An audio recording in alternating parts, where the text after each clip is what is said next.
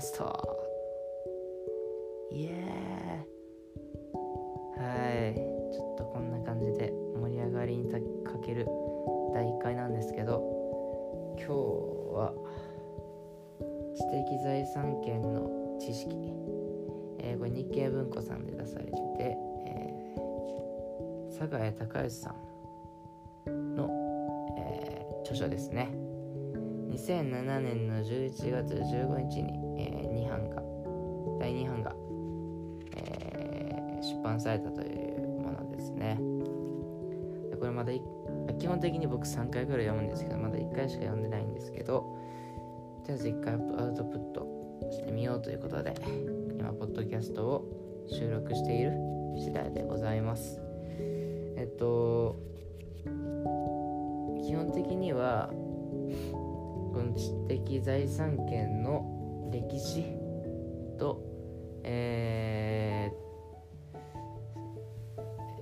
推進とか、まあ、争いであるとか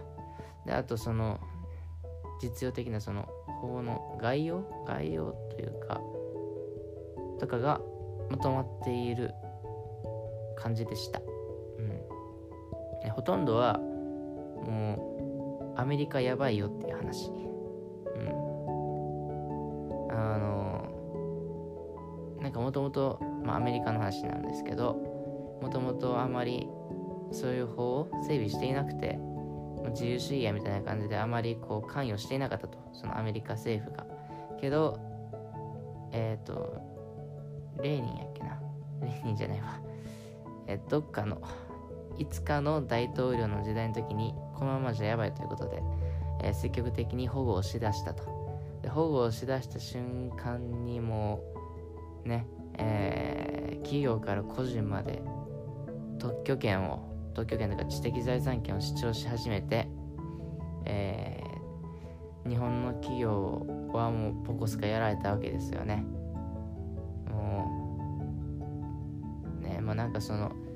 実際にそれを何て言うえー、それを主張する立場にあるのかという文章もありましたけど要するにそのいやお前が主張できるもんなんみんなが使っもともと今使ってるくない？っていうような感じの文章もちょこっとあったんですけどとにかくアメリカが、えー、すごく主張したと。でまあ、と知的財産権に関しては中国とかもすごく、えー、今、えー、今というかこれ2007年なんであれですけどすごくこうパクパクパクパクパクっちゃってるという感じで。うん。知的財産権っていうところは僕すごくもともと興味があって。っていうのもまあ自分がプログラミングとかをもっと勉強して何か開発したっていう時にやっぱり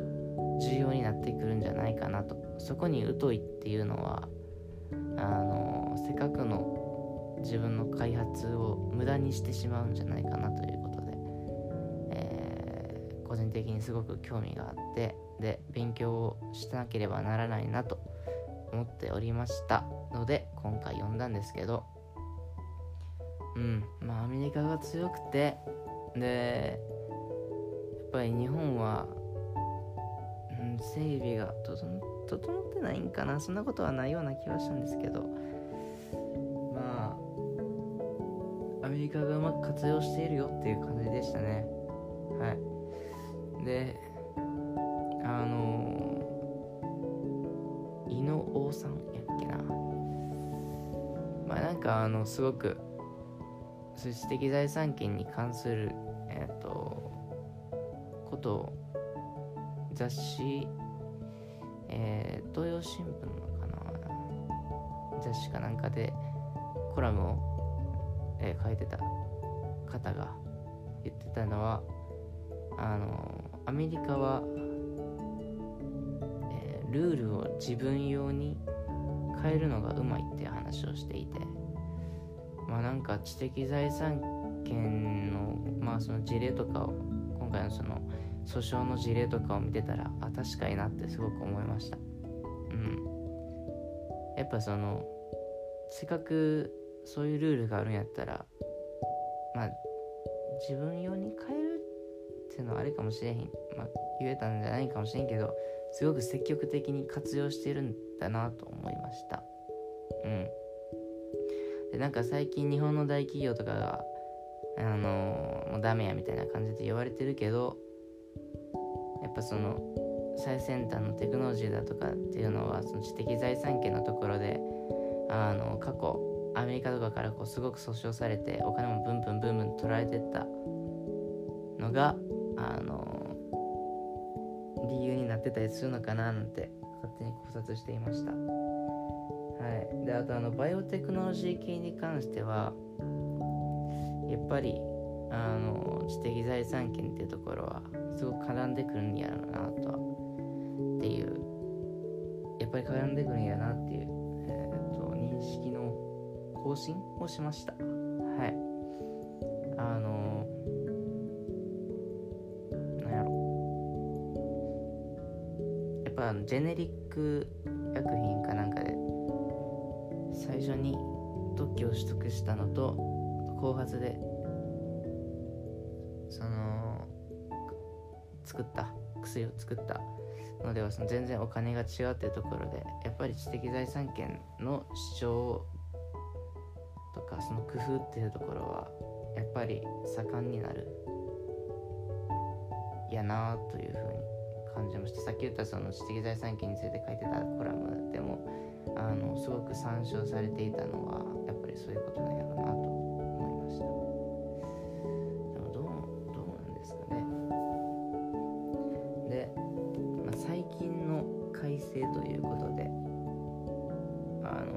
が一番まあ気になっていたコンピュータープログラム系の分野。これはあれえっとまあ規規約とかアルゴリズムとかは適用されなくてプログラミングのえっとコード、えー、設計書かな。プログラミングの設計書とかはえっと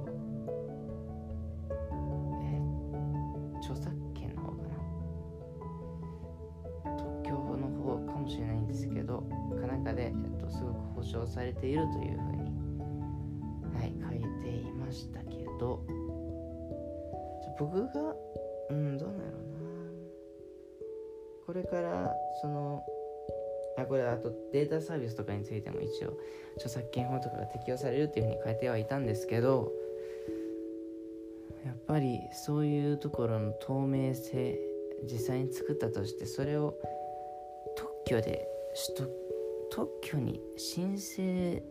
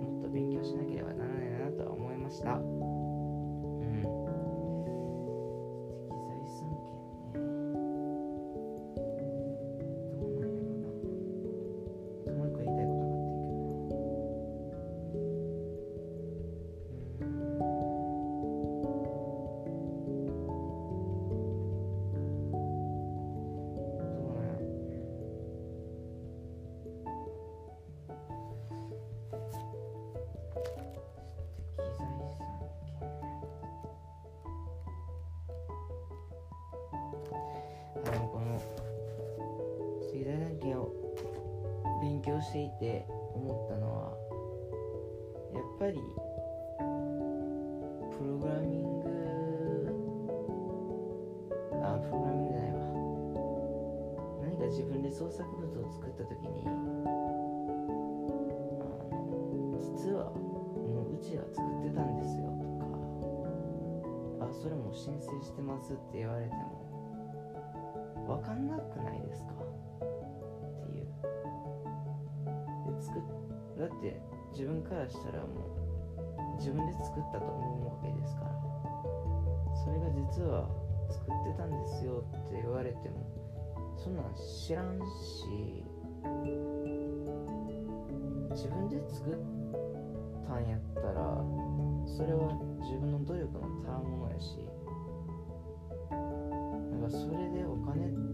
特許料でお金取りますとか規制つけますとかなんか報われない気がしてなんかそういうのはもうちょっとどうにかなるんじゃないかなと。第三の道というか、えー、もっと工夫を凝らせるんじゃないのかなと思いました。なんかそういう意味ではあのやっぱり方角っていうのはもうちょっと、えー、もうちょっとというかまだまだ盛んになる分野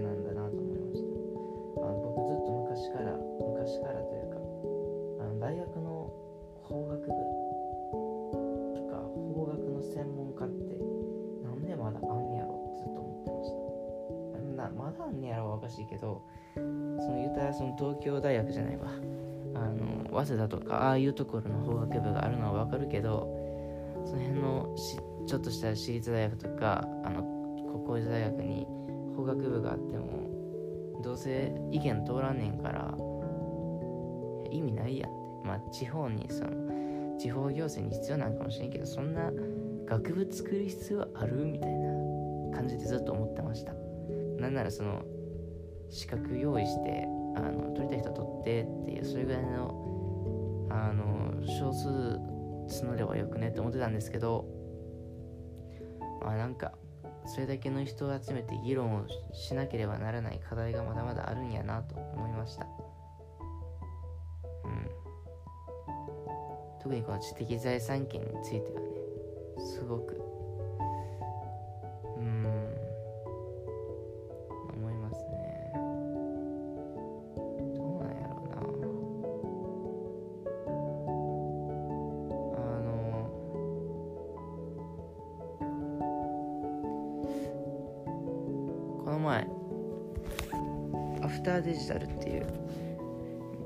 藤井康文さんかな。ともう一人の方で作られたアフターデジタルっていう著書を読んだんですけどそこに中国はやってはいけないことをあの決めていると。で日本はやっていいことを決めているっていうふうに書いてあってなるほどなと思いました。やっぱり日本のその法規制とかってすごく古くて今ではその、白タクのあのウーバーありますけど全然何て言うのな変わらへんし。でようわからん議論ずっと国会とかでもしてるし。これは逆にどうしたらいいんやろって。もっと抜本的なことをしなきゃいけないんじゃないのかなとこう思ってて。実は僕はあの高校の時にずっとあの政治家になりたいと思ってて。っていうのはそのそういう抜本的な改革をしたいからっていうところやったんですけど。でその抜本的な改革に当たるものがその中国の法とかに当たるんじゃないのかなと思います。はい、うん、それがその何て言うやろうな。テクノロジーとか事業の発達にもつながると思いますしね。やっちゃあかんっていうふうに決まってたらそれをこうどうにかしてくぐろうっていうあのそういう思考が巡らされて、えっとまあ課題解決じゃないけど課題課題が与えられるというか、まあ、そういう意味ではやっぱり中国とかっていうのはあの今の時代にすごく適合していてどんどん伸びていくんじゃないのかなと思いますけどね。フリートークみたいになってるけど誰に需要がね中国のあの深センとかがすごく伸びてるし伸びててあのアメリカのシリコンバレーと並んでいるみたいな話はよく聞きますけどいや中国の方がすごいんちゃんと僕はすごく思いますね。やっぱり土地も大きいし人も多いし。でなんやろ。なんかアメリカって個人尊重型がであるがゆえになんやろうな、まあ、すごく格差社会やし。でその格差があってその格差を埋めようとじゃなくてその格差の中で下側にどうにかいかないようにしようっていう工夫はやっぱりすごくしてる人はしてるんやなとは思うんですけどなんかだからこそ協調性をあまり感がないイメージがあってあのなんていうのそのシリコンバレーとかでもその優秀な企業とかがとか大学があって集まってあの集まってるのは集まってるけどそこにつながりがないようなあの気がしていて逆に深センとかを見ているとまあ今そのアリババとテンセントすごくあの陣営としては分かれてるけど陣営内ではすごくコミュニケーションも取れているしあのなんせその企業が顧客志向ニーズ志向っていうところでやっぱりマーケティングとかの方法とかが統一されているのがあるんかもしれんけど全員全中国のその企業は同じ方向を向いてやっぱ進んでるような。うんアメリカはその別々の方向とかを見てるけど中国は同じ方向を見ていてだからこそその、まあ、イノベーションとか、まあ、もうなんかそういうのが生まれているような気が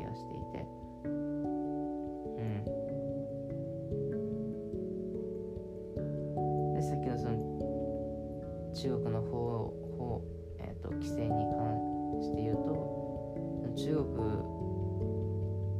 のやってはいけないっていう規制課題が明確明確というかあの課題がちょうどいい課題だからこそ全員の注目を集めていて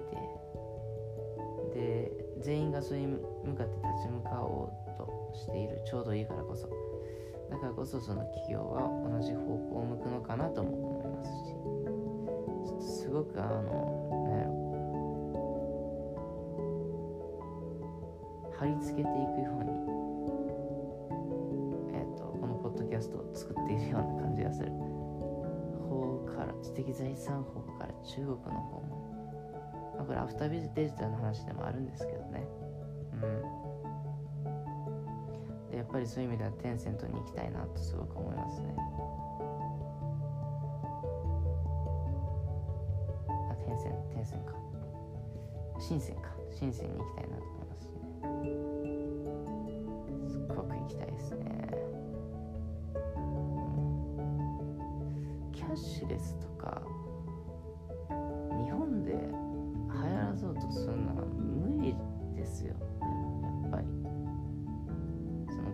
題があるから課題解決に向けて社会は動くんですよ。動くと俺は思っていて私は思っていて俺は思っていて。でその中国とかはその地方の人が都市に出稼ぎに来た時にあの何やっけ。えー、ちゃうなんでキャッシュレスが広まったんやったっけ。ちょっと忘れちゃったけど。キャッシュレスはとりあえずあその国が主導で頑張ったんかな。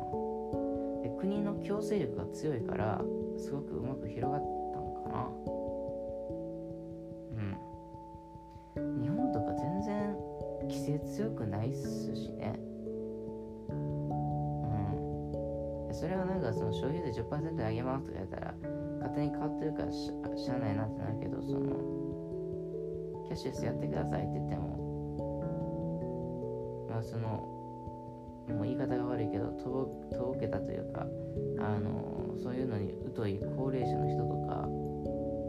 データに疎い人ってやっぱり日本はすごく目立つし、まあ、超高齢化社会なんて言われてるしやっぱりそういう人たちいるしでそこにうまく行き届ら行き届けさせられるシステムが構築されてないから無理よ。し無理やし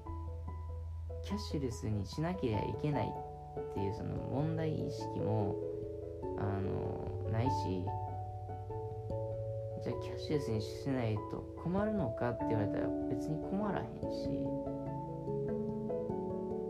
別に現金でもいけるしそれにそのなんか現金だからこそのその温かみみたいなんてやっぱり存在すると思うしお年玉とかなんかそういうところとかでやっぱり現金で渡された方がななんやろすごく目に見えて分かるインセンティブというかやっぱりそういうのを大事にしたいという思う人もおるし実際僕もそういうのは感ャッシュレスを流行らすにはどうすればいいんでしょうかね。5%のキャッシュバックあもう終わりますけどキャッシュバックも。キャッシュバック終わったらもうそれこそもう無理やけどな。どうなんやなんかそれこそももっと国が強制力を持った改革をするべきやと思うんですけど。だからキャッシュレスえっとこれから日本の店舗は全部キャッシュレスですって。現金持ってても意味ないんで早く買い買いに来てくださいみたいな。で買えへん人は知りませんみたいな感じ。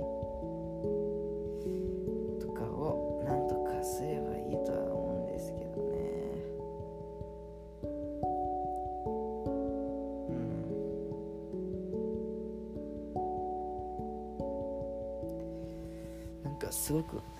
ポッドキャストって。アウトプットになってんのかしらんけど喋っちゃいますね。すごくね。はい。まあそんな感じです。はいありがとうございました。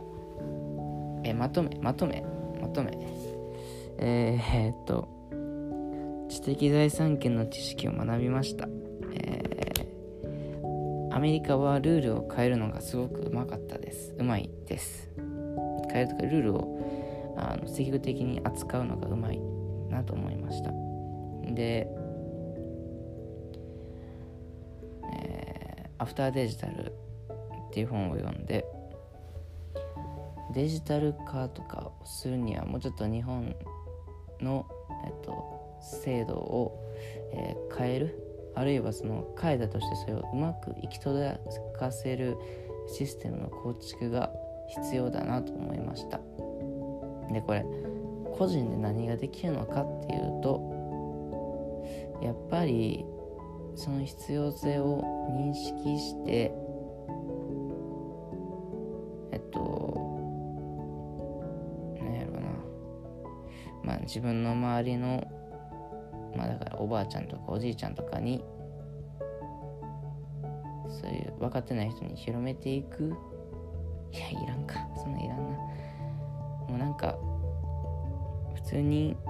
日本で無理やからっていう理由で海外ポンポン抜けてったらいいと思います。うん。今の時代その国とか関係ないと思ってるしポンポン抜けてってなんか若手が最近抜けているよっていうのがあの目に見始めてき目に見え始めてきたら国も慌てて何とかするんじゃないですかね。うん。個人でできることなんてないですからね。あんまりあの社会にあの影響を及ぼそうと思っても。うん。ちなみに僕が起業しようと思ったのはその社会に影響力をあの及ぼせる個人でありたいからですよね。やっぱり。です。はい。さっき言ったその高校2年生の時に政治家になりたかったっていうのもあるんですけどあの言ってたんですけどまあそんな感じでなんでもしかしたらあのいつの間にかね政治家デビューなんてこともあるかもしれないのでその時は清き一票お願いしますなんてしょうもない冗談を入れて今回は、えー、締めくくらせていただきたいと思います。具第1回残しますけどすごくあのこの調子で大丈夫なのかってところは自分では思ってますしいくらそのなんやろえー、通勤途中とかに聞くようなポッドキャストであったとしてもさすがにというか聞いてられへんっていうそう聞いてられへんっていうようなポッドキャストかもしれないんですけど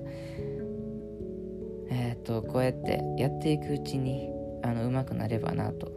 で形になれば